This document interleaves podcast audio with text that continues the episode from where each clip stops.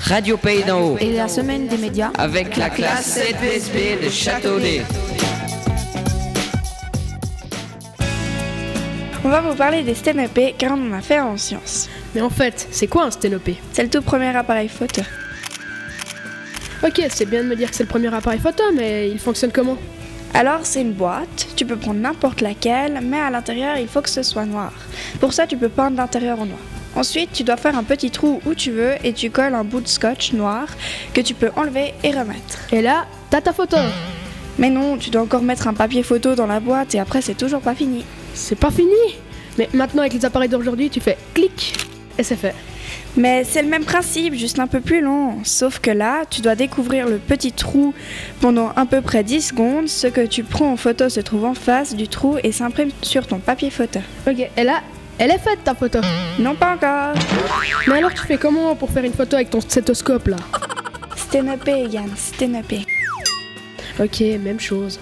Déjà, tu dois absolument faire ça dans le noir, sinon ça ne fonctionne pas. Mais dans le noir, tu vois rien de ce que tu fais. Oui, j'ai oublié de te dire, t'as une lumière infrarouge pour t'éclairer dans le noir euh, sou- sans soumettre le papier photo à une nouvelle exposition à la lumière. Ah ben, il fallait préciser. hein. Tu trompes ton papier photo avec ta photo que tu ne vois pas encore dans un produit chimique exprès pour. Et enfin, dans de l'eau. Là, tu peux apercevoir ta photo, mais en négatif et en inversé. Et si tu as bien suivi toutes ces étapes, elle est parfaite. Mais si t'as pas attendu assez longtemps ou que ce que t'as visé a bougé pendant que tu t'as découvert le trou du sténopé, ta photo sera soit floue, soit sombre. Bon, maintenant, j'espère que ta photo, elle est réussie, finie, nickel. Oui, maintenant c'est fini. C'était long, mais intéressant. Et pour reposer nos pupilles dilatées, va allumer la télé. On va regarder un épisode de l'émission de la semaine des médias.